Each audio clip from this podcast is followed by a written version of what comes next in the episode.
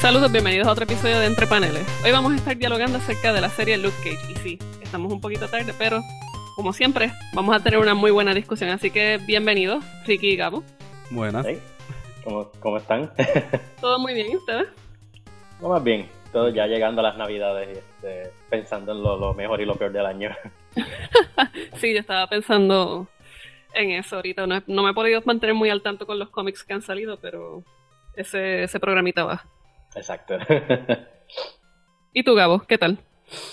En la misma he estado nada, leyendo mucho, trabajando mucho y, y viendo qué voy a hacer en mis vacaciones, las cortas vacaciones navideñas que le dan a uno y, y pues tratando de encajar lo más posible en poco tiempo. ¿Cuánto tiempo tienes de vacaciones? Semana y media, dos semanas, algo así. Diablo. Prácticamente. Yo tengo como contado todo sin los días de fin de semana, son como 5 o 6 días. Ah, wow. No, aquí cuenta no los fines de semana son como 40 días. Exacto. Hay un No, loophole ahí. Aquí no, no creen, no creen en los Reyes Magos, mano. Esos son árabes terroristas. Como todo, y después tienen camellos para acabar de joder. Sí, Bueno. sí. Eh, nada, hoy vamos a estar dialogando acerca de la serie de Netflix Luke Cage. Y yo creo que esta ha sido una de las series que hemos estado esperando con más ansia, diría yo. Eh, desde que este personaje fue presentado en, Jessica Jones, todo el mundo se quedó con ganas de ver un poquito más. Eh, de verdad que el, el tipo fue otra cosa. La temática y toda la, la relación que establecieron entre ellos dos, pues realmente la, la trabajaron pues para desarrollarla mejor en una, en una serie eh, posterior que finalmente nos llegó en septiembre. Así que yo creo que muchos de nosotros que aunque no somos fanáticos de Marvel, pues tuvimos ahora otra, otra razón más para pues, incursionar un poquito en, en este mundo. Y la serie pues fue producida por Netflix y ABC Studios. Y trabaja sobre el personaje que ya mencionamos, Luke Cage, basado libremente en los cómics. Eh, a ver, ¿cuál de ustedes dos quiere dialogar un poquito de los cómics? Tenemos que la, la serie comenzó en junio de 1972 Ujú. bajo el título Luke Cage Hero for Hire, bajo la mano de John Romita Padre, escrito Exacto. por Archie Godwin y George Tuska. Creo que los tres también trabajaron en, en toda la, la conceptualización del personaje. Sí, Ray Thomas también yo creo que ah, como que aportó un poquito al, no al diseño, pero a la, a la historia del personaje como tal, porque yo creo que ya para esa época Ray Thomas estaba como que funcionando como editor de Marvel y se estaban dando unas discusiones de que pues aunque Marvel estaba reflejando unas realidades del momento, obviamente estaban bien atrás con personajes este negros y, y de otros y de otras minorías. Sí, porque en el 1970, o sea, tirarse. Ya, fue un poquito tarde, pero aprovecharon quizás el, el ímpetu que había con, con la cuestión del cine, del género Black Exploitation, y por ahí cogieron Exacto. Pong y se adentraron entonces, dijeron como que, pues mira, eh, we can do blacks, I guess. Exacto. Sí, no, y le dieron un, un- por lo menos en cuestión de diseño visual, el, el disfraz de Luke Cage se siente bien de la época, bien de las películas de crimen de, de Nueva York, por ejemplo, de Warriors y de eh, todas estas películas de Black Exploitation como tal. Shaft. Exacto. Tú sabes que en ese sentido como que se nota que el personaje sale de un género en particular y de una época en particular. Sí, y, sí. y vamos, yo creo que quizás ahora, para los que no conozcan lo que es el Black Exploitation, eh, vamos quizás a resumirlo un poquito. Es un género o un subgénero de, del cine de los 70, donde se exploraba mucho la, la vida del personaje negro urbano, por decirlo así.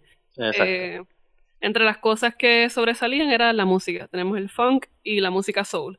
Eh, la temática, eh, criminalidad, gangas, drogas, Exacto. eh, y sexo. sexo. Mucho Sexo y sexo. y sexo. Pero también hay, que- hay, que sexo. hay que subrayar que los héroes, por alguna razón, eh, se daban mucho para el estilo de las artes marciales. Que Ujú. eso no era muy común dentro de las comunidades afroamericanas, pero por alguna razón, eh, para este tiempo también estaba ocurriendo el Asian Exploitation. Eh, había como que este afán por el karate.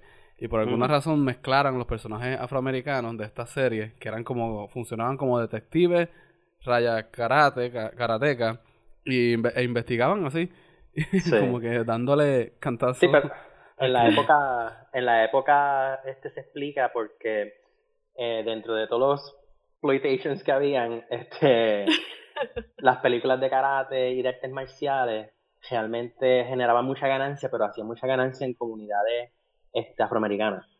Eh, la música era media extraña, las historias estaban exageradas y casi siempre el héroe no era una persona de gran privilegio, era un tipo que, Bruce Lee, tú sabes, que salía de, de un lugar remoto de Asia a darle senda pela a todo el mundo que tuviese tanto dinero como una posición de poder heavy. Así que como que la gente en estas comunidades se, se identificaba, porque la gente blanca se quedaba mucho con las películas de, de los hippies y estas cosas así como que la perdición de Estados Unidos después que Woodstock acabó, etcétera, etcétera.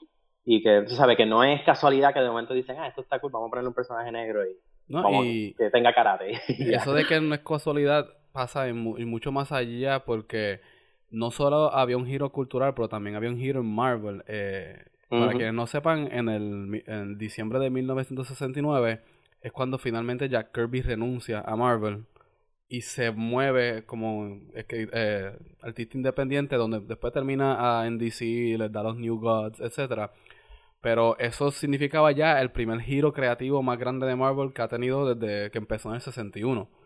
Stan Lee ya al final de los 60 tampoco estaba eh, eh, escribiendo mucho, tenía dos o tres títulos, pero él ya estaba haciendo su movida para California para enfocarse más en el área de entretenimiento.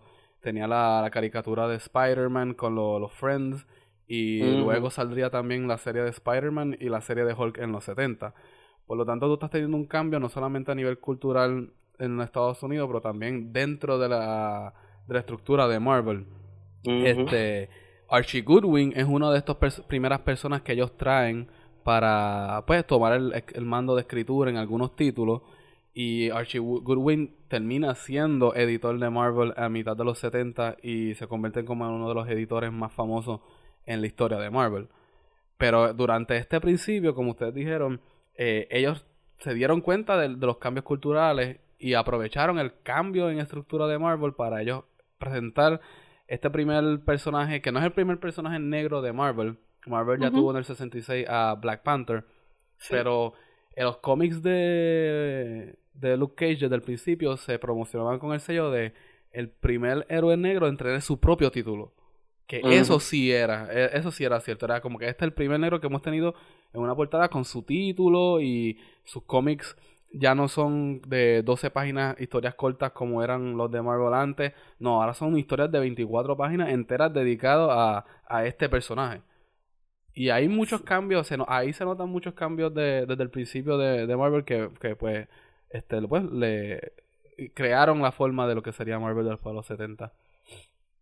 Sí, no, fue, definitivamente fue dándole ese, ese, pues, como ese esqueleto a lo que sería esa, esa máquina de producción de, de los 70 de la, de la compañía.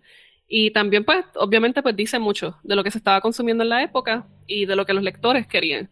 Eh, se buscaba algo, un personaje que fuese un poquito más greedy, más representativo, eh, que curiosamente, pues como, como muchas veces pasaba en esta época, no necesariamente por, la, por las razones indicadas de darle visibilidad a un personaje negro, sino que como bien lo dice el término, el, el género exploitation es uno que lo que hace es explotar una, unos temas particulares. Eh, no es casualidad que tuvimos en algún momento el, la cuestión con los zombies, tuvimos toda la cuestión sexual, un cine que se estuvo dando, como bien dijo Ricky, la cuestión asiática. Eh, el, este tipo de cine y este tipo de maquinaria que se, que se va creando alrededor de esto, eso es lo que busca, explotar un trend. Eh, y pues y, en Luke Cage pues podemos apreciar esto. Desde la ropa, los colores que se utilizaban, el lenguaje. Exacto, la temática. la temática. Eso lo, podemos ver. Es bien, es bien campy en ese sentido. Hay una anécdota bien, bien curiosa en el primer cómic de Luke Cage, Hero for Hire One, que es que cuando él está buscando su ropa, él se pone la, camisa amarilla y, la corona y las cadenas. Y la persona que él está, él entra a una tienda de, de ropa, ¿no? Regular, y él se pone eso. Y el hombre que está viendo lo dice, pero eso se ve bastante normal, tienes que ponerle algo más para verte un poquito fuera de... y yo como que en serio, una camisa amarilla, una corona plateada y se ve bastante normal. Que también como que representa una moda, una, una estética de, de unos tiempos que al día de hoy, como pasa en la serie, que él tiene la, la, ropa amarilla y él se ve y él dice, ¿de qué rayo es esto? Sí. Sí, no, y eso pasaba mucho en, eh, en los cómics. Uno ve tanta, tanto personaje, hasta los mismos henchmen que tienen pantalones violetas y camisas azules bien chillonas y como que una cosa bien, bien este, extraordinaria en ese sentido. Y la gente se vestía así, o uno se busca un par de fotos de New York City en los 70 o a finales de los 70 en particular y la gente vestía sin, sin ningún tipo de respeto ni vergüenza.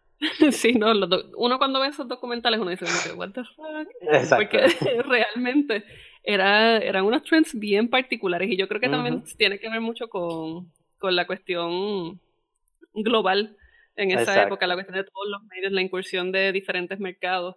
Eh, de momento, o sea, vamos, tienes a Luke Cage y tienes Iron Fist. O sea, ¿cuál, en, este sentido, ¿cuál más queer de los dos? Porque Exacto. de verdad que están bien al garete, o sea, en, cuanto a la vestimenta y lo que representan. Hasta Exacto. Punto. No, y que los hippies también ya habían este como que jotos ciertas barreras y ya la gente no tenía que seguir una etiqueta específica para formar parte de la sociedad, por decirlo así. Ya esto de los suits y las corbatas era algo del pasado y se veía como algo este incluso bien old fashioned.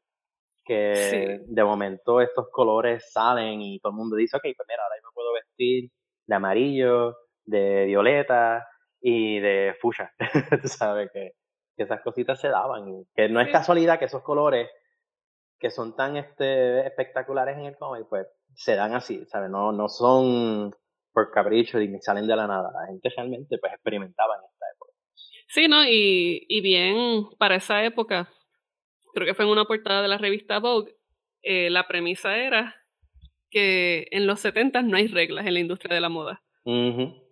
O sea, ya, te, ya le está diciendo como que, mira, esta ya murió la moda de los 50 y de los 60, que era bien puesta, era todo en orden, todo bien organizado, ¿no? Ahora es do as you wish. Eh, desde los colores hasta los escotes, los pantalones medio afeminados de los hombres, porque así era como se veían en la época. eh, todo este tipo de construcción, pues ya dijeron como que, mira, no, vamos a romper con, con esta estética y vamos a hacerlo todo distinto. Y precisamente yo creo que es, eh, ese espíritu lo, lo recupera bien brutal el cómic. Y, y definitivamente yo leí esos primeros issues y automáticamente pensaba en estas películas setentosas, pensaba en Shaft, pensaba en, en Jackie Brown, que aunque es de los 90 tiene todavía ese, ese vibe. Exacto. Eh, y, y sí, marca una época, marca una época. Y, y yo creo que cuando uno ve estos cómics del 1972 y entonces se enfrenta a la, a la serie que tiró Netflix en el 2016, yo creo que había una pregunta clave. ¿Cómo diablos van a representar a este personaje que era tan campi, tan colorido, tan setentoso en esta, en esta nueva itineración? Ya lo habíamos visto en Jessica Jones, pero los elementos que se presentaban en Jessica Jones igual tenían otra vibra porque eh, este personaje eh, era bastante contemporáneo. Entonces, cuando te dicen, vamos a hacer una historia de origen de este personaje setentoso, pues, ok, let's, vamos a ver. O sea, vamos a ver la camisa amarilla. ¿En qué punto va a salir todo esto? Exacto. Sí, no, y yo, ¿verdad? Quizás dando un adelanto de lo que, de lo que vamos a estar discutiendo más a fondo ya mismito, eh, lo logra porque entonces la serie abre de inmediato con lo que va a ser un pastiche y un homenaje a toda esa época que le dio vida a Luke Cage en el 72. Tú sabes que yo creo que eso es algo que la, que la serie desde el principio te establece muy bien, que es una versión contemporánea del personaje, pero que las cosas que inspiraron la creación de él en el cómic pues se van a mantener y el público va a estar bien expuesta a él. Sí, y, y lo recupera desde la música. Yo creo que podemos ir, ir empezando desde, ese, desde ese punto, desde la música, como las trompetas de momento hacen incursión en, en, una música que se supone que es urbana, pero uno todavía no lo entiende muy bien. Exacto. Eh, y ya te vas entrando casi a modo de, de Kill Bill, por decirlo así. Los que estén familiarizados con las películas de, de Quentin Tarantino reconocerán en el Kill Bill una musicalidad particular que automáticamente te centró en ese espacio que estaba tratando de representar. Tú veías eso y ya estabas, en, qué sé yo, viendo a Bruce Lee. Eh, y lo hacía a través de la música. Y en ese sentido, Luke Cage lo hizo perfectamente bien. Yo creo que recuperó a través del funk y del soul y de este tipo de música RB, pero más eh, de antaño, logró recuperar esa esencia.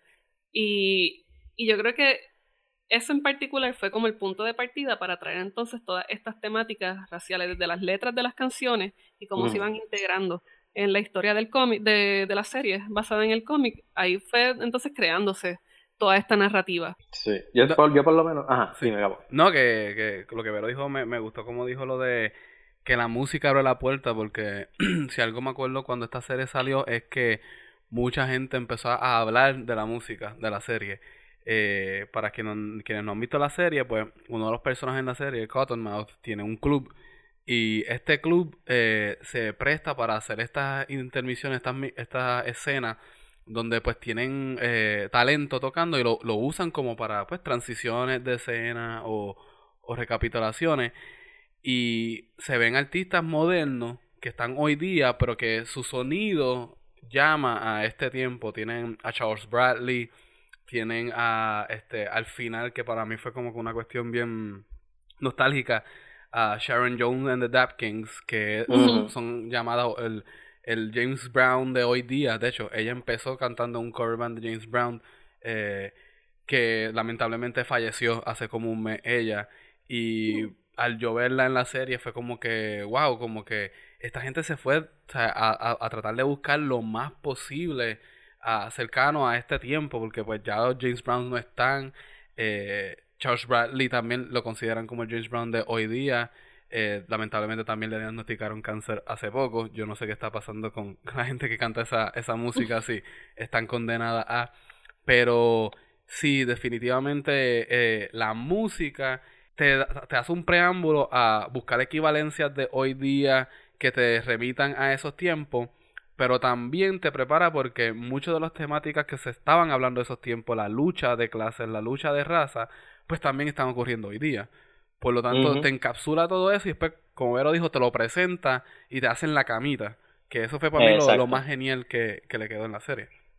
Sí, y yo también este, diría que supieron usar la música de, de una forma bien no es de una forma gratuita, por decirlo así. O sea, no está ahí para que, ok, mira, esto es lo que estamos haciendo, estamos homenajeando los 70, eh, escuchen la música por si acaso se lo perdieron. Tú sabes que cuando la música sale, está pasando algo importante en el episodio, que este, casi, todo episodio, casi todos los episodios tienen por lo menos una secuencia con una canción en particular donde ciertas cosas se van cuajando y entonces la cámara brinca en, entre las cosas que está haciendo Luke Cage, las cosas que está pasando con Cottonmouth, lo que está pasando con otros personajes. Y, que yo creo que, que, la música se convirtió en un elemento narrativo importante. Y cuando escuchas la letra, también la letra corresponde con lo que está pasando en la secuencia. Sí, incluso yo creo que un, un fun fact de la serie es que cada título de, de, los episodios respondía a una canción de un grupo de hip hop que se llama Gangstar. Exacto.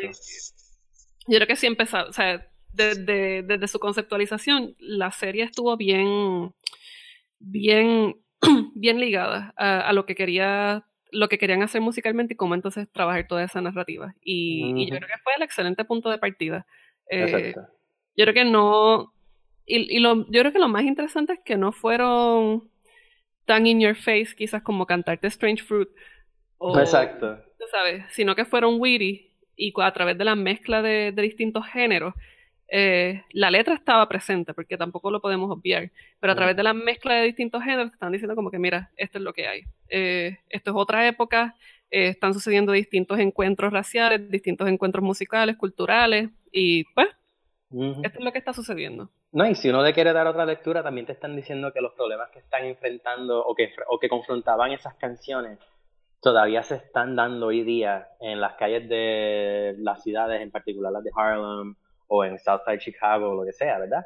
Y que entonces como que las canciones son como que ese, ese wink, como que mira, acuérdate que este personaje salió en una época donde había unos problemas y esas canciones todavía aplican y son válidas hoy, porque los mismos problemas todavía están como que afectando a la vida urbana del afroamericano en Estados Unidos. Yo creo que con, con ese pensamiento de Ricardo es que pues ya tenemos que hemos estado un poquito como que playing coy con lo del tema central de esta historia, no de esta historia, sino que el propósito de esta serie, pero al, al, al enmascararte con música, con los temas, con la letra, pues o sea, ya deberíamos decir que pues, esta serie es como que un, un, statement, un comentario bien grande sobre representación negra en los medios. hay, hay, que ya ser, hay que ser transparente ya con ello. E, esta serie tanto en el reparto, en la música, en la lírica, en las líneas, esto ah, lo que lo que se siente a través lo que le emana de la serie es representación afroamericana en los en los medios, que es algo que no teníamos entonces, llegamos a tener un, en 70s, 80 por un tiempo, pero en los pasados años se han hecho estudios que ha ido bajando nuevamente y, y la televisión y la cultura se está volviendo más blanca de nuevo. Y hay que ver cómo entonces esto, de la misma forma que Luke Cage, el cómic, salió en el 72 para responder a una falta, esta serie repite ese propósito hasta cierto, hasta cierto punto. Sí, sí, no, y, y precisamente eh, yo creo que parte de lo, de lo importante de comenzar discutiendo desde la música hasta toda la temática política que ciertamente encierra la, la serie, yo creo que es que de la misma forma en que la música se presenta como conflicto entre dos, entre dos eh, vertientes culturales que constantemente están haciendo el clashing, la serie entra entonces con unos conflictos raciales y nos encontramos a Luke Cage en conflicto eterno con un policía blanco, por decirlo así. Eh, y, y, hasta cierto punto esa va a ser la narrativa que, que va siendo el back and forth dentro de la trama.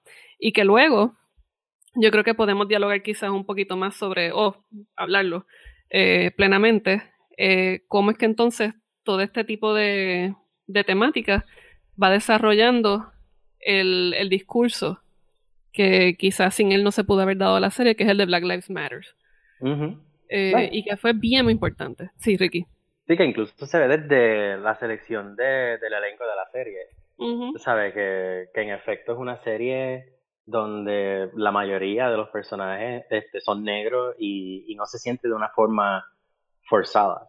Tú sabes que, que, que, la temática de la serie también se ve reflejada en el desarrollo técnico y, y conceptual de la serie, desde la selección de los actores hasta la selección de, de, del, de los escenarios, del setting, eh, de las localizaciones. Tú sabes que, que es como que un juego, un juego bien meta, por decirlo así porque como que la serie te está dando con, por, por todos los lados para hacerte este, bien consciente del hecho de que esto es lo que está pasando hoy día y esto es lo que se tiene que trabajar y esto es lo que la serie va a trabajar. La representación del negro, Black Lives Matter, eh, la falta de representación del negro en los medios, etcétera, etcétera.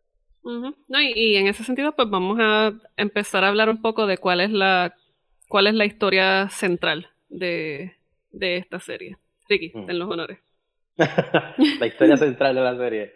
Pues mira, yo este, diría que es una serie que tiene el, interés de contar una historia de origen, pero no hacerlo al estilo clásico en el que el season entero es una historia de origen. Yo creo que Daredevil es más así.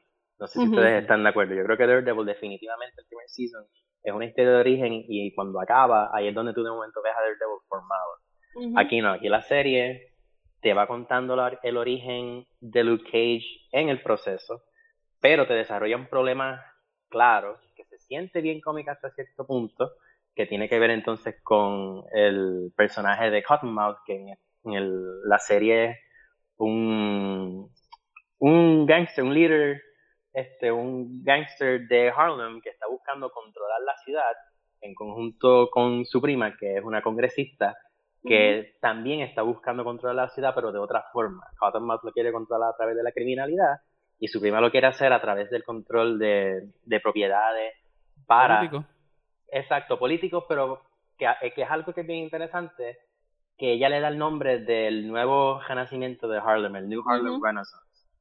Y ambos personajes como que tienen o representan dos propuestas. Uno tiene que retomar las calles eh, a la fuerza o jugar el juego político que normalmente se le atribuye eh, o se le asocia al blanco corrupto, viejo rico que todo el tiempo está controlando partidores de lo que está pasando.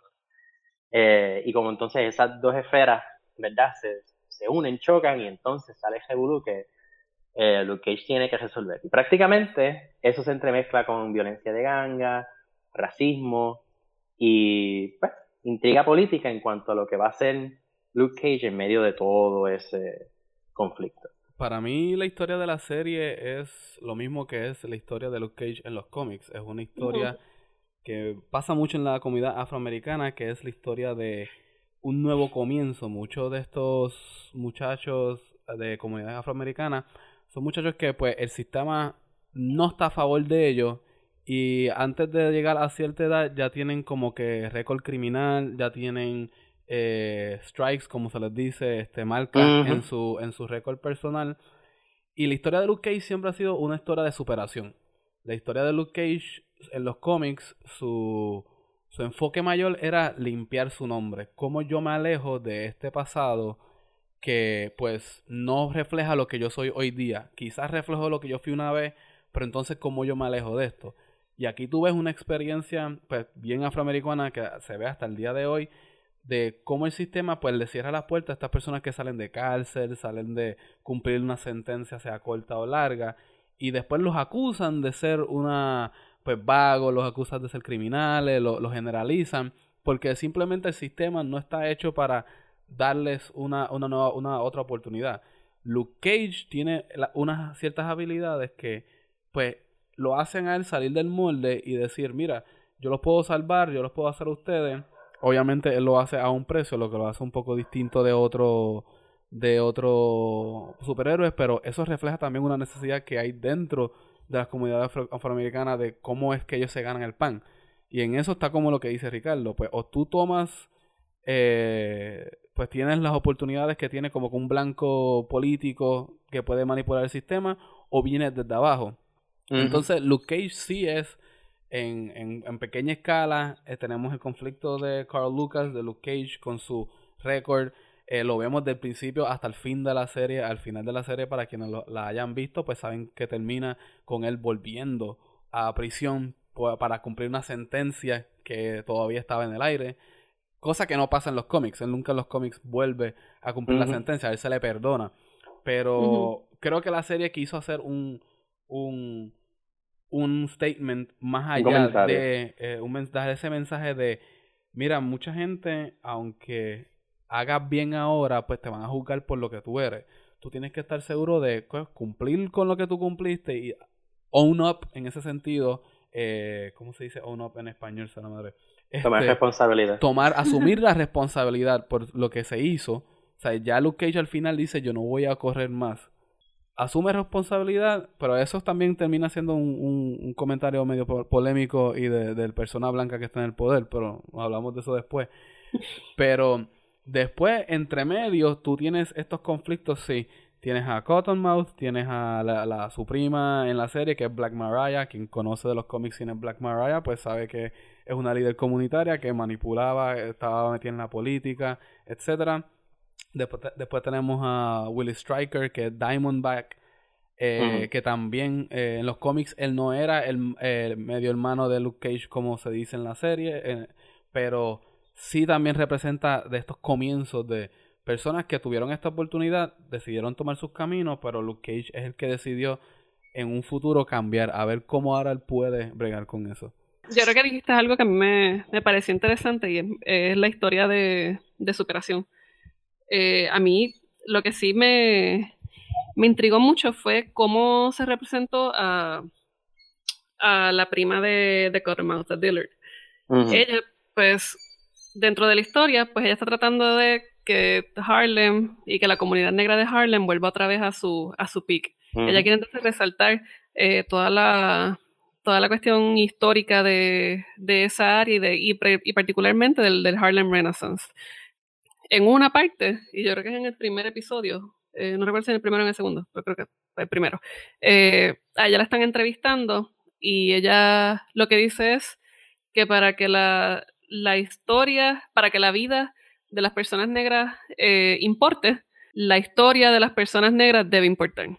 Entonces, la forma en que ella utiliza el pretexto histórico y cultural, por un lado, para, para quizás eh, limpiar, limpiar su nombre mientras en, el backstage está moviendo dinero de droga. A mí, esa parte a mí me parece un poquito conflictiva, porque si bien trata de representar una historia de superación, también te, te sigue trabajando alrededor de los tropos de, pues, de, la, de la corrupción dentro de la comunidad negra. Y a mí eso pues me, me, causó, me causó un poco de problema. Y bien, o sea, yo, yo puedo entender que la, la historia de la serie se está trabajando dentro del marco dentro de, pues, del marco de Black Exploitation, trata de recuperar unos, unos elementos más greedy, pero te presenta esto, mientras por el otro lado tienes a Luke Cage siendo un poco preachy. Eh, con la cuestión de la raza, ¿no? Que si esto se tiene que hacer así, que yo soy un hombre negro, tú a mí no me, puedes hacer eso, o sea, todo, todo, mm. todo, todo esto. Ah, no, la serie, yo no sé ustedes, pero la serie es súper preachy. Lo que pasa es que, que yo creo que al ser preachy dice unas cosas bien interesantes que yo creo que tiene que decirse de forma directa. Este, quizás algunas veces, pues, como que se les va la mano y yo creo que lo pudieron haber representado de otra forma, quizás Luke Cage tomando una, cierta, una serie de acciones en vez de decir yo soy negro y no debo sufrir de racismo, pues quizá hubiesen sido mejores ideas. Pero lo, lo es, lo de lo de la prima de Cottonmouth, lo que sí tiene, eh, lo que sí me gustó es que, y quizás lo veo un poquito distinto a ti, es que el hecho de que ella tenga que recurrir a lo ilegal para también resaltar y su proyecto y hacerlo funcionar, es que representa esta idea de que para que el negro de, espacios urbanos salga de su situación, pero quiera hacer algo bueno, como quiera tiene que jugar ambos juegos. O sea, como que tienes que comprometerte a jugar sucio si quieres hacer algo bueno por la comunidad, que tenga algún tipo de, extensión y, de permanencia. Y eso es algo que, que se trabaja mucho porque es la filosofía que se, tiende, se tiende a tener dentro de estas comunidades, como que el sistema está tan malo que nosotros si queremos echar para adelante, tenemos que ser malos también.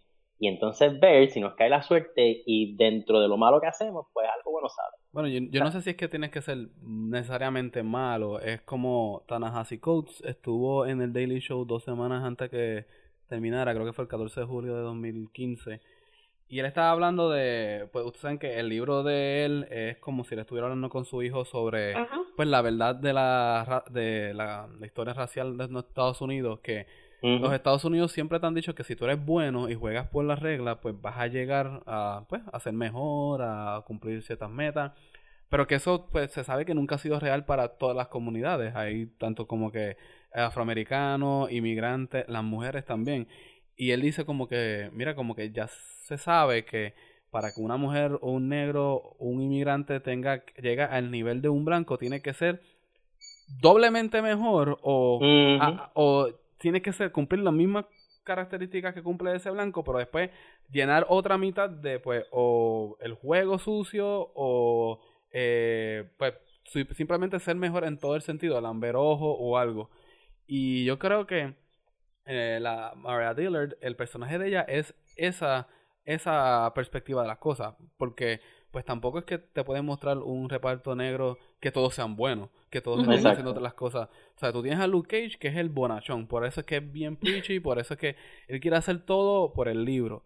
Y pues obviamente se muestra que no siempre te va a salir las cosas bien si lo quieres hacer así. Pero después tienes a esta Matthew Dillard que hace las cosas, a Mariah Dillard que hace las cosas, pues tuvo cierto nivel de by the book, pero después también tiene que recurrir a debajo de la mesa. Pues después está el primo, que es Cottonmouth, que tiene que hacer todo por debajo de la mesa para llegar al mismo nivel que su prima. Y Luke Cage no está, que es el que hace las cosas bien, no está ni cerca de los dos. Por lo tanto, es esta lucha de que.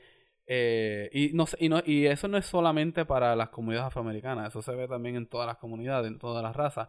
Pero se pronuncia, se ve mucho más pronunciado en esta comunidad porque es porque la comunidad afroamericana su historia, al igual que la de Luke Cage, ha sido de superamiento. siempre han mm. tratado de salir del hoyo. O sea, como que siempre se ven tratando de salir del hoyo y no sé si es un algo cuestión de narrativa que tienen que cambiar, pero, ¿sabes? Si el sistema está en contra de ellos y siempre que se ven, se ven en contra, ¿sabes? Con los odds en contra de ellos, con, la, con los chances en contra de ellos.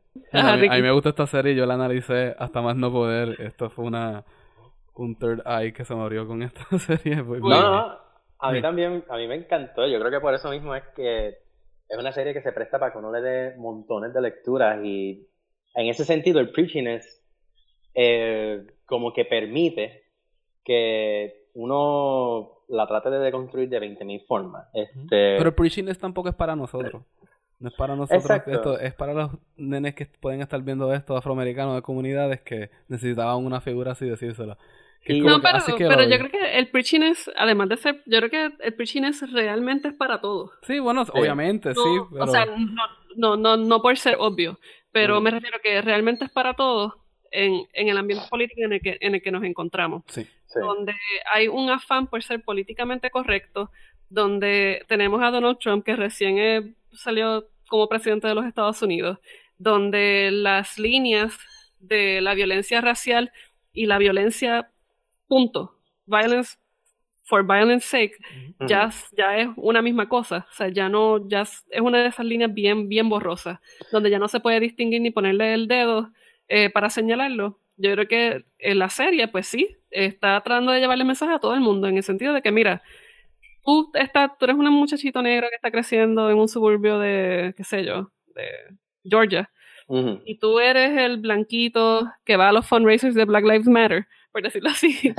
Eh, cabrones, ustedes los dos tienen que ponerse para su número, tú sabes. Yo creo que por ahí va más la cosa. O sea, e-, es, es, es tratar de crear una, una conciencia política y social más allá de, de, la cuestión de la edad. Y de un activismo, exacto, y de, y de un cyberactivism. Exacto. exacto. No, yo, y yo creo algo sí que, que como que por lo menos yo percibí de la serie que me gustó muchísimo, es que no te tratan de, de, convertir a Luke Cage en un antihéroe, que yo creo que es uno de los problemas que tiene Jessica Jones y Daredevil, es que como que siguen un poquitito dentro de la línea de Dark Knight. En el sentido de que tú estás como que, ok, nosotros somos los superhéroes que esta ciudad necesita, porque la ciudad está jodida y nosotros tenemos que ser igualmente jodidos. Eh, y nosotros tenemos que ser igualmente violentos y nosotros tenemos que dar miedo. Y a mí me gustó mucho Luke Cage porque se hace este énfasis en como que, mira, yo soy un héroe y puedo inspirar. Y yo no creo que tengo que convertirme en un antihéroe, ¿sabes? Yo creo que yo puedo hacer esto, ser un ejemplo, eh, ¿verdad? Inspirar a otra gente a seguir mis pasos y entonces se puede trabajar con lo que viene. Que es bien importante porque, y yo lo sentí bien refrescante porque entonces yo no estaba pendiente a, a ver cuál va a ser el secreto oscuro de Luke Cage o o cuándo es que realmente se va a poner oscura, ¿sabes? Yo creo que, que el hecho de que Luke Cage está todo el tiempo afirmando de que él puede ser un héroe y los personajes que tiene a su alrededor, pues como que permite que la serie pueda balancear bien lo light con lo oscuro y eso es lo que hace que la serie sea tan como que divertida en ese sentido, que sea tan placentera verla, porque algunas veces Daredevil se ponía media pesada y Jessica Jones también y Daredevil y Jessica Jones ambos, ambas series como que te jetan a, a querer el personaje, porque no todo el tiempo te caen bien. Eh, aquí Luke Cage, tú quieres abrazarlo desde que empieza. Yo creo Pero que, yo sí. Ajá, no, dale, Gabo. Que yo creo que eso, algo de los antihéroes, es algo que, de nuevo, un héroe que es blanco puede hacer el, tiene el privilegio de poder cambiar de bando. y a mí me gusta que, porque obviamente, este, tanto Daredevil, pues lo pueden perseguir la policía, Batman, eh, pues los pueden tener presos, pero tan pronto se pruebe que, que, es inocente, pues lo sueltan, como mil veces ha ocurrido. eh, pero sin embargo, Luke Cage eh, tiene entendido y él lo hace referencia en una serie, en la serie. A él lo están persiguiendo a la policía y él se tiene que escapar como tres veces. Ya como en la tercera vez le dicen, entonces, porque tú no te entregas y pues corres por el sistema? Y él lo dice, oye hombre, yo soy un hombre negro, yo no puedo hacer eso. Y hasta cierto sentido es verdad, o sea, es verdad, un negro antihéroe pues va a tener una doble connotación de que un blanco antihéroe que es como que por ser el cool o ser el hombre, etcétera, o ser el, personaje como que más, malote de la serie, sí puede hacer, tiene el privilegio de hacer, pero Luke Cage en este sentido, él siempre ha reconocido que no, que el valor de él, de representación a una comunidad, este, es mucho más que eso.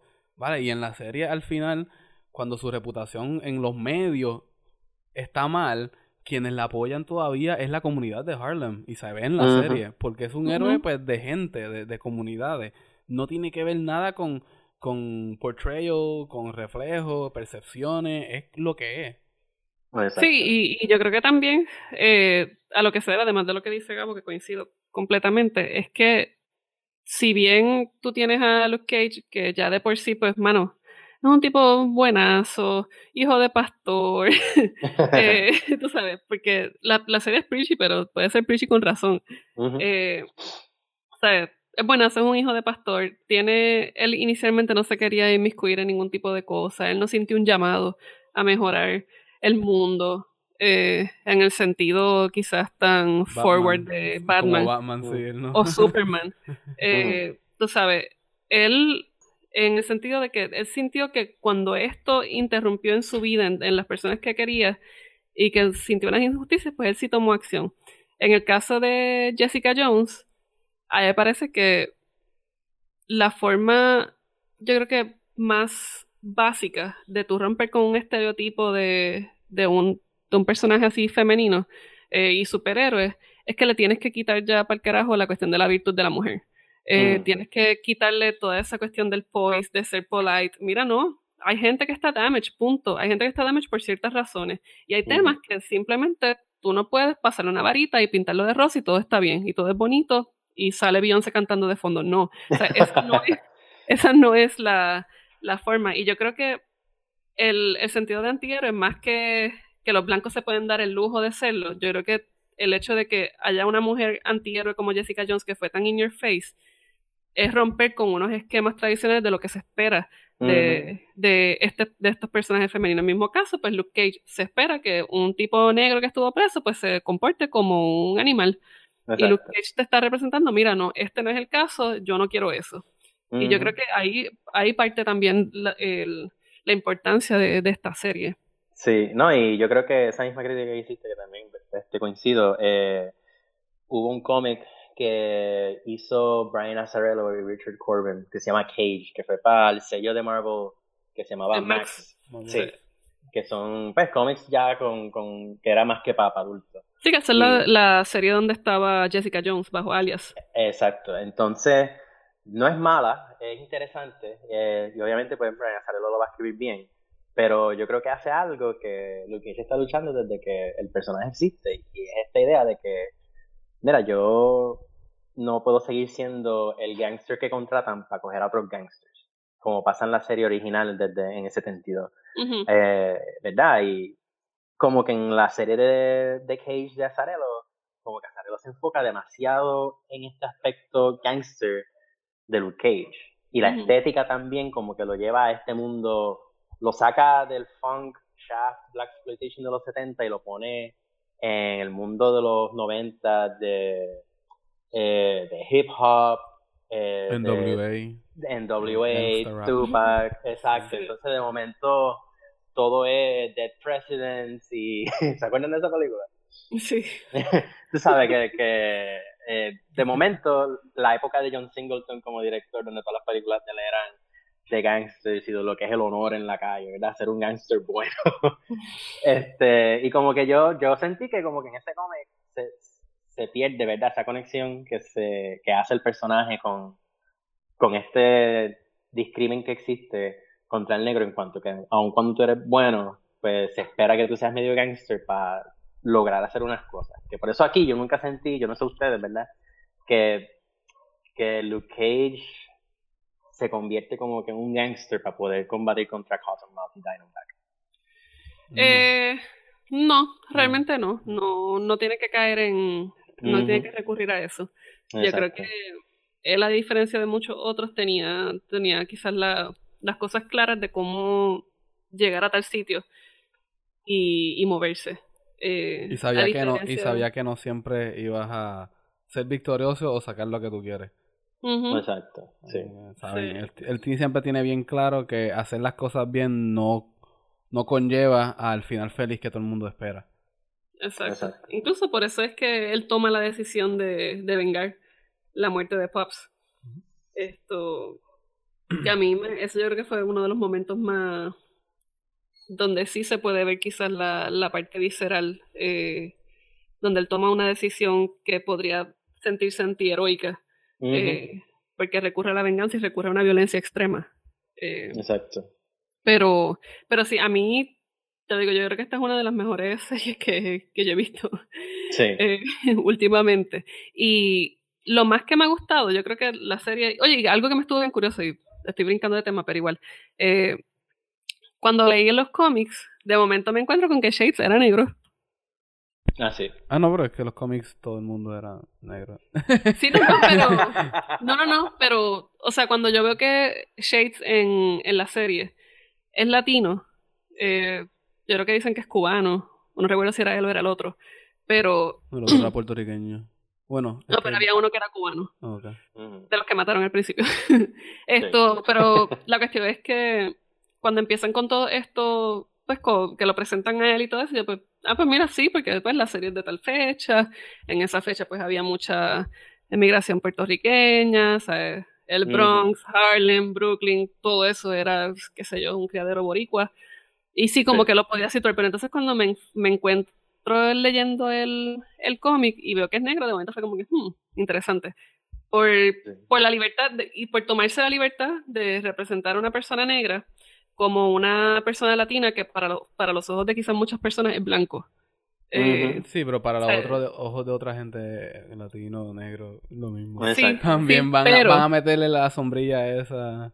Sí, no, pero hago esa aclaración porque en algunos sectores afroamericanos al, blanco, al puertorriqueño de tez clara, no necesariamente hincho, pero quizás no tan quemadito, eh, automáticamente no lo consideran como negro y lo tratan como un blanco. Sí. Y, lo tratan como si tuviesen todo el privilegio del mundo. Entonces, el hecho de que se tomaran el, el, así el atrevimiento de representar a este personaje que era negro en la serie, que de por sí pues ya tenía un standing, pues se reconocía y todo eso, y hacerlo hispano, en ese contexto, pues a mí me llamó mucho la atención. También hay que ver con el, eh, con el personaje que hicieron. Shades en los cómics, pues él no era muy importante, de hecho no tenía ninguna habilidad y él era como un como un lackey, era como uno de estos seguidores sin que era como que recurría al humor, él siempre corría o sobrevivía de las cosas por suerte, pero él no era muy central. Después él adquiere unos poderes parecidos a los de Cyclops, donde él tira láser por los ojos. Pero ya eso era como que en una época cuando ya estaban tratando de revivir. Pero en ese sentido, como que si vas a ver cómo tradujeron los personajes a, pantalla, eh, Cottonmouth, Cottonmouth es un nadie en los cómics, es un señor que tiene un afán por las culebras. Y lo tradujeron como si fuese este esta mente maestra que les quedó muy bien, le dieron un trasfondo mucho mejor que en los cómics. Eh, Diamondback tenía su historia con las raíces de Luke Cage, pero no era tan profunda como en la serie lo hicieron. Y en ese sentido, como que la traducción de muchos de estos personajes, sí, fue muy... Sí, que de hecho que, que tampoco está de más este mencionar que el personaje de Cottonmouth tiene una historia de origen muy bien hecha. Eh, no me acuerdo si es el quinto episodio donde como que revelan cómo es que Cottonmouth llega a esta vida de, crimen. Este, pero te establecen que eh, la familia de él eh, tiene, ¿verdad? Este, un historial heavy de criminalidad. Está Mabel, ¿verdad? Que es la, era como una jefa de una ganga en el área en, los 70 o los 80 o whatever. Y la forma en que explican cómo es que Cottonmouth llega a ser un criminal y a tener lo que ¿verdad? Logra tener en la serie para entonces luego convertirse en el adversario de, de Luke Cage, como que, ¿sabes? Tiene, está muy bien trabajado. Me gustó mucho como este personaje que se pinta como un personaje súper malo, tiene una historia de origen tan trágica. Y yo creo que en el proceso se convierte en uno de los villanos más memorables de Marvel hasta que de momento ya no lo salir. Ya no Pero en ese sentido yo creo que ah, yo sentí que la forma de la narrativa de la serie en eso tomó una página de Orange is the New Black, que es que te presenta a todos los personajes y después empieza a ir poco a poco, uno a uno, a decirte cómo fue que esta persona llegó y esta persona llegó. Que así es el cómic de Luke Cage, para ser honesto al principio, pero obviamente, como lo vamos a dar crédito a, la traducción de, televisión de Netflix, se sintió bien Orange is the New Black en ese sentido, que es que mira, la, mira de dónde este sale, mira de dónde este otro sale. Eh, la cuestión de el parentesco de Luke Cage y cómo es con Will Striker, no sé si ustedes. Will Striker, pues, se convierte, después que Cottonmouth ya no sale en la serie, Striker se convierte como que en el, en el malo principal. Eh, pero yo sentí que se siente un poco, yo sentí que era un poco forzada. Él aparece en un episodio y ya, y es para convertirse como que en el, en el antagonista principal de la serie. Después te empiezan a dar de nuevo estos flashbacks de la historia de Luke Cage para encajarlo a él. Y yo sentí que en, ese, en esa transición, pues hubo como que este, este cantazo en el camino, como que, ups, como que el carro cogió una piedra en el camino, pero después lo continúan bien. Pero en esa transición yo siento que hubo como un, no sé, algo no conectó bien. pero, pero. Pues no sé, fíjate como que no lo había. Creo que tengo que que wrap my head around it un poquito más. sí, yo en cuanto a eso, yo no fue que lo vi forzado, pero es que yo sentí que lo de Cottonmouth como que pudo haberse extendido un poquito más. Exacto, eso mismo. Cottonmouth pudo haber sido el, malo final. Eh, Cottonmouth pudo haber sido el, único antagonista principal de la serie. Exacto, y entonces, y eso es un problema que Marvel está teniendo ahora, porque como tiene como 20 fases cogiendo a la misma vez, este, pues siempre están haciendo lo que para mí es la, debilidad más grande de Marvel, que es que siempre están pendientes al próximo story arc, al próximo evento. Y entonces las historias de Marvel empiezan muy bien y cuando están acabando, cuando están cejando, ahí es entonces donde empiezan a decir, ah, no, pero mira lo que viene después, por ahí viene Thanos, por aquí viene eh, The Leagues of Serpents o whatever, este, más acá viene The Hand para Daredevil, eh, Punisher va a hacer esta otra cosa después, y que como que se empeñan tanto en, en pompearte para lo que viene más adelante que como que no saben cerrar la historia bien. Y yo creo que como que Luke Cage sufre un poquito de eso cuando pierden a Cottonmouth en la serie. Yo creo que también, eh, ahora que mencionas todo eso, quizás si dejaban a Cottonmouth como el gran villano, la serie no iba quizás a, a, a transicionar a algo más allá de un de una simple pelea de gangas de, de Harlem como la hay todos los días. Yo creo que, que, quizás pues utilizaron eh, a este otro personaje quizás para darle ese vamos ese background que tienen todas las casi todas las historias de cómics eh, en algún punto algún superhéroe en el cuando empezaron, pues tienen algún familiar que está loco y se quiere vengar, tienen eh, alguien del pasado a quien este el, el buenazo le tumbaba a los chavos del almuerzo, tienes al que le daba el cocotazo en la escuela, ¿sabes? Entonces, yo creo que parte quizás de, de darle esa esa, esa dimensión y matar a, a Cottonmouth y dirigir todo hasta hacia este hombre, pues fue, fue eso precisamente, desvincularse del mundo del, de la mafia que tanto representaba Cottonmouth y verlo entonces como una historia de venganza for vengeance sake. Exacto, pero entonces ahí hay una parte importante. No estoy diciendo que sea bueno, no, estoy diciendo que haya sido la... Exacto, yo, entiendo, pero entonces hay algo interesante porque como que se ata a, a como que la representación de las distintas variaciones de personajes afroamericanos en los medios, porque entonces tú tienes, yo, como que la serie te, te, te, muestra varios tipos de tropos afroamericanos en ficción, y entonces ahí es donde yo creo que, que se va dando un poquitito más lo de Black Lives Matter, porque si algo se le puede criticar al movimiento es que, como cualquier otro movimiento, lo generaliza. Entonces, mucha gente, cuando lee Black Lives Matter, o cuando lo, lo defienden es todo. Todos los negros han sido víctimas todo el tiempo. A través de toda la historia, cada uno, 100% de todos ellos han sido víctimas. Eso pasa también a la inversa. Blue Lives Matter es, mira, los policías tienen que luchar contra la injusticia más grande en el mundo y ellos son los que nos salvan, así que todos son buenos. Sí, no, y, y lo mismo, eh, hasta cierto punto, no estoy diciendo que este sea el caso de Black Lives Matter, pero todos estos movimientos que surgen paralelos como respuesta, lo que buscan es invisibilizar Exacto. Eh, Entonces, en la serie, a mí sí me gusta que no te venden la experiencia negra en Harlem así. Hay una gente que es mala y es negra y no necesariamente tienen que ser víctimas de un sistema opresor para hacerlo así. Tú sabes, hay una gente que toma unas decisiones para ser malo. Y, y yo creo que eso es lo bueno que tiene Luke Cage, que aún con el poder que tiene y las cosas que ha vivido y las injusticias que ha sufrido, toma la decisión de ser un héroe en vez de convertirse en otro Cottonmouth. Tú sabes que entonces ahí es donde tú tienes como que otro elemento este, de debate de la serie, como que el que tú tengas unos personajes negros malos no quiere decir que Black Lives Matter Movement pierde este, fuerza o que el discurso de que estas comunidades afroamericanas pues son discriminadas, o sea, se discrimina contra ellas y, y sufren, ¿verdad?, de un racismo extremo y brutal, pues nada de eso se niega, pero también hay que darle más complejidad al movimiento, a la percepción del afroamericano, tanto eh, a nivel histórico como a nivel de movimiento, como a nivel de ficción en otros medios, y que entonces pues se pueda tener una discusión menos generalizada y mucho más balanceada.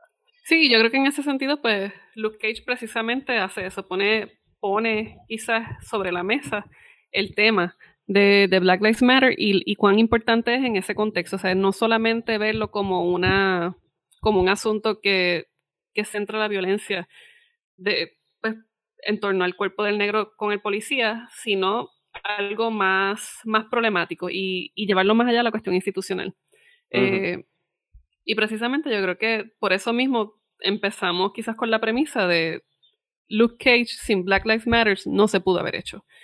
Exacto. Porque centra toda esta, pone, pues pon, le, le, da el cimiento para que se dé toda esta discusión. Y vamos desde lo más básico, que Luke Cage, lo que hace que la gente lo reconozca y sigue siendo como el, el trademark de él, es el hoodie tipo Trayvon Martin, Uh -huh. eh, hasta toda la forma en que él se, se maneja. Ok, no utilizo armas, eh, me piden que le alce las manos, las alzo, no estoy armado, o sea, todo, hacen toda una estética narrativa de, de este movimiento en, dentro de la serie. Y es Exacto. la que nutre, la que nutre prácticamente toda esta historia, porque si bien eh, ha hecho un buen trabajo adaptando algunos conceptos del cómics, de los cómics, el, la serie, pues no se, no se puede ver quizás sin, sin este discurso. Exacto, ¿no? Y que también te da, como tú muy bien dices, todos estos visual este, cues, estas pistas visuales que te atan la experiencia este, más reciente del negro en los Estados Unidos y la violencia que está sufriendo con la serie. Y entonces ahí es donde tú ves este, estas imágenes que te conectan a los titulares más recientes sobre el tema. Y yo uh -huh. creo que eso es bien importante, lo de Trevor Martin, este, la violencia entre afroamericanos, cómo la institución también le falla a las comunidades negras en los Estados Unidos, desde las cárceles hasta afuera. Uh -huh. Tú sabes que, que, como, y esta falta también de interés y de, y hasta cierto punto de estar como que este, tener este sentimiento de derrota al enfrentarse al problema, pues todo eso se mezcla como pie forzado hasta cierto punto para entonces explorar otras cosas, porque aunque yo diría que Luke Cage no existiese sin, sin Black Lives Matter, yo creo que la serie está mucho más interesada en enfocarse en la experiencia negra y cómo entonces dentro de esa comunidad es que se trabaja esta idea de comunidad y cómo uno debe entonces salir hacia adelante. Sí, y que es algo bien de todas las, de todas las comunidades que hay en, en distintas partes que son pues no quise decir minoría, pero que sí están dentro de, este, de esta cajita uh -huh. eh, marcada como tal. Yo creo que, que, en ese sentido, pues sí. Exacto. Lo otro, lo otro que a mí me pareció bien interesante es que Luke Cage, yo creo que Luke Cage hizo para Misty Knight lo que Jessica Jones hizo para Luke Cage. Yo no sé uh -huh. ustedes, pero ese final, eh, Misty Knight entrando bien Misty Knight al, al, al club a mí me mm. pareció por lo menos que podía traer quizás una serie donde ella fuese el enfoque. Eh, me quitaste las palabras de la boca. Yo, yo pensaba que tú ibas a cerrar el episodio ahora y yo iba a decir, como, no, no, no, no se puede ir sin hablar de Misty Knight. No, no. Este, Misty Knight también es otro producto de los 70. de también mezcla la cuestión de cultura afroamericana con cultura asiática, pero Misty Knight tiene un trasfondo como pues, como se ve en la serie, ella era policía. Eh, me gustó que aluden a lo del brazo de ella cuando le pegan un tiro en el brazo. Le dice, mira, lo puedes perder. Eh, para quienes no saben, Misty Knight en los cómics tiene un brazo mecánico. Y ella pues ya no trabaja para la policía, pero es como esta agente secreto eh, que trabaja fuera del sistema y pues ha estado ayudando a medio mundo últimamente, pues, particularmente a Sam Wilson, Captain America. Sí, ella es el detective que votaron de la fuerza, pero ella se rehúsa a estar votada. Exacto, porque es que, es que ella, no, no sé si fue que la votaron o ella se salió por la falta, de hecho, ella aluda al final de, la serie, ella dice, este sistema no funciona, o sea, como que toma aquí mi, escudo porque es que este, este sistema no funciona. Y ella pues busca hacer las cosas eh, por su propio, por su propia abolición, por su propio deseo, por su propio camino. Y es, pues, el mejor preámbulo a Misty Knight, para quien no la conozca, y ella sí es un, un personaje bien oscuro dentro de Marvel. Eh, no solamente de color de piel, sino que también de conocimiento. Pero eh, hace una buena presentación de este personaje. Al final eh, se entiende que ya no está en la fuerza, que ya está allí pues porque está investigando en su propia manera. Quién sabe si esto de ahora las puertas para una serie de Misty Knight nada más, o que si es Luke Cage 2, son 2, que ya, ya dijeron que va, viene de camino, eh, si, si es que vamos a verla ya ella dentro de sus capacidades como pues superheroína Kung Fu slash por la noche. yo, espero que sí, porque el personaje está muy bien escrito también. A mí me gustó que, que lo primero que salieron eh, de la serie fue de, de la tensión sexual entre los dos. En el primer episodio, me en mano para que entonces tú no estés toda la serie diciendo que estos dos eventualmente van a terminar juntos. No, salimos de eso porque la serie realmente no trata sobre eso. Pero después te, después te hace un tease de la tensión sexual que hay con el Night Nurse, que eso sí se da, porque Claire sí termina siendo pareja de él en la serie en los cómics. Claire es una doctora en la serie en los cómics. Pero este, como quiera, muy bien el hecho de que tenemos un elemento tanto presente en el mundo de, de Jessica Jones, como de Daredevil, como de Luke Cage, que eh, todo se todo gira alrededor de el personaje este por ¿cómo se llama la actriz? Este Rosario Dawson. Rosario Dawson, que lo hace excelentemente. Y pues por lo, al final por poco se le da, pero no, no se le dio. A ver si para tener una temporada se le da. Sí. No, pero lo han escrito bien y, y yo entiendo que como que este, como que siempre se han preocupado por mantener el nivel de calidad del personaje bien alto y siempre que sale atribu contribuye a algo importante a la serie. No es como que, ah, mira, este es el cambio del, del season, ya vino y se fue. Eso sabe, dice algo importante y parece que también va, quién sabe si le dan una serie a ella en vez de a Miss Sí, bueno, quizás la cosa es que con, no sé si... Atendiendo gente en el hospital ahí, espérate. Exacto poniendo ahí a, no sé si quizás esa sea la, la forma, pero yo creo que eh, Rosario Dawson definitivamente va a seguir saliendo en todas las series de Netflix. Yo creo que ya eso es más que obvio. Bueno, Lo ella que también es principal en Iron Fist y de Iron Fist tienen que sacar un Power Man en Iron Fist y nada, lo, lo que lo que vislumbra en el futuro es excelente para las Netflix de Marvel. Sí, no, no, definitivamente. Y yo creo que quizás antes de terminar, eh, una de las cosas que más ahí me llamó la atención, bueno, dos cosas. Primero, eh, para hacer una, una serie que bien representa el género Black, Exploitation hoy, eh, las escenas sexuales están, fueron inexistentes, por la excepción de, esa, de ese primer episodio. Y usualmente cuando son series masculinas, eso es lo más que uno ve. Sí, es curioso porque en, en, Jessica Jones se abusa más de, de lo sexual que aquí. Y como que esta es la serie que está operando bajo el, género que, que, explotaba eso más. So, fue interesante. Yo, yo creo que, ¿verdad? Como quizás un pensamiento para que se, se quede en el aire pensándose. Eh, solito. Solito. en la nube de pensamiento. En la nube. El solo.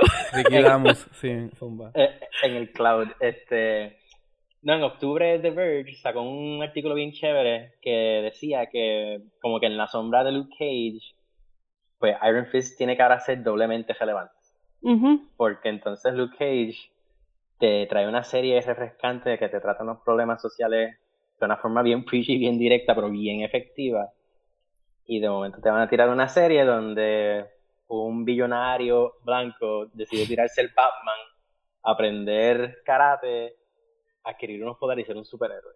La apropiación cultural y todas esas cosas que están dando problemas, sí. Sí, entonces pues el artículo es muy bueno por eso mismo, porque dice como que, mira, si Iron Fist no resulta ser ni... O, puede ser relevante, pero tener este, este único por ciento menor a la relevancia que tenía Luke Cage, pues se va a ver en problemas. Sí, y, yo creo que ahí quizás lo más, lo más interesante sería ver cómo, cómo tú vas a, pues a separar a una persona blanca que nace de un privilegio, de, ese mismo privilegio, porque es que es imposible. Entonces, ¿cómo tú creas esa... O sea, tu sentido de entitlement es tan grande que tú eres blanco con chavos y decides salvarnos a nosotros los pobres. Exacto. O sea, es más, más allá que, la cuestión de la ayuda. Va a ser un terreno bien, movedizo en ese sentido. Eh, lo que sí yo espero es que, que Luke Cage, pues sí, terminamos con, con Misty Knight y en ese, pues en ese último momento se siente que va, vamos a tener más historias de este tipo y, y yo, yo espero que por lo menos exista la posibilidad de que tengamos una serie de Misty Knight. Yo creo que ese sería el paso más lógico, más allá de Iron Fist.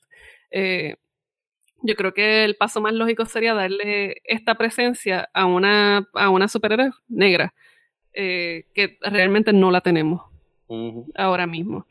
Y, y pues yo creo que seguir pensando la serie en, muchos otros contextos. Yo creo que la cuestión musical fue genial.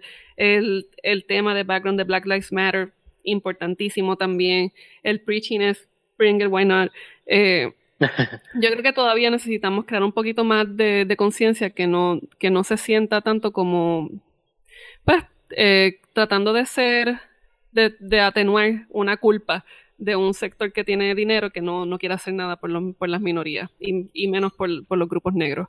Eh, yo creo que nada, el Netflix con Luke Cage de verdad que botó la bola. Entre esto y, Jessica Jones, ahí me han hecho el día, pero, pero nada, yo creo que ya ahora nos queda esperar a Iron Fist, ver qué nos va a traer y seguir entonces hoping for the best con las series de Marvel en Netflix. Con esto me puedo ir despidiendo. Quiero darle las gracias a ustedes por estar escuchándonos y por estar descargando los podcasts. Sabemos que estuvimos mucho tiempo sin estar con ustedes, pero la cosa va a mejorar. Tenemos vida, tenemos vida. tenemos vida, tenemos vida. trabajamos, estudiamos. No, nosotros, por más vida que tengamos, siempre pensamos en esto. Sí, no, no, definitivamente. Por ahí viene entonces como es tradición epeística. Eh, vamos a estar hablando eventualmente sobre los mejores cómics del año, hablando quizás también de las mejores películas del año que tengan que ver con los cómics. Así que mm. nada, gracias Ricky, Gabo por estar con nosotros. De nada. Y gracias a ustedes. Les recuerdo que pueden, estar, pueden descargar el podcast a través de iTunes, Stitcher, Tuning Radio, eh, Google Podcast. Pueden también seguirnos en el canal de YouTube, Twitter y Facebook, entre paneles. Hasta la próxima.